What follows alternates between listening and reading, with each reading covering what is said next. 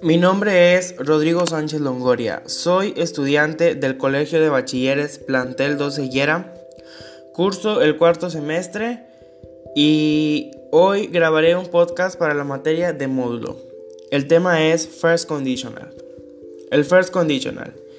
En inglés existen varios tipos de condicionales, entre ellos el First Conditional.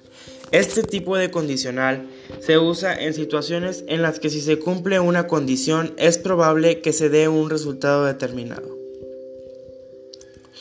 The first conditional. In English, there are several types of conditionals, including the first conditional.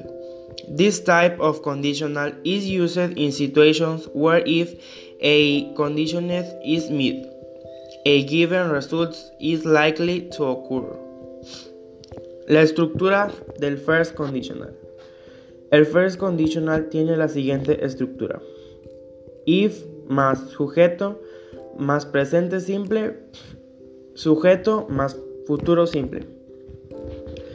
The structure of the first conditional is if más subject más present simple, subject más future simple. Para la frase del futuro utilizamos mayoritariamente el futuro simple con will, pero también se puede utilizar el futuro simple con going to o un verbo modal can, make, should o must.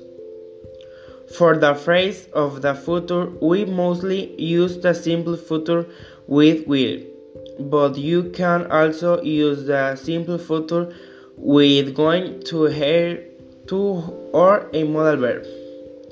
Can, might, should or must. ¿Cómo se utiliza el first conditional?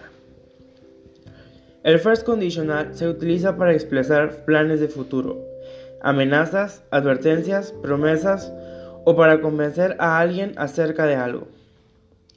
How is the first conditional used? The first conditional is used to express future plans, threats, warnings, promises, or to convince someone about something. Example If the weather is fine tomorrow, we will go cycling. Si mañana hace buen tiempo, iremos en bici.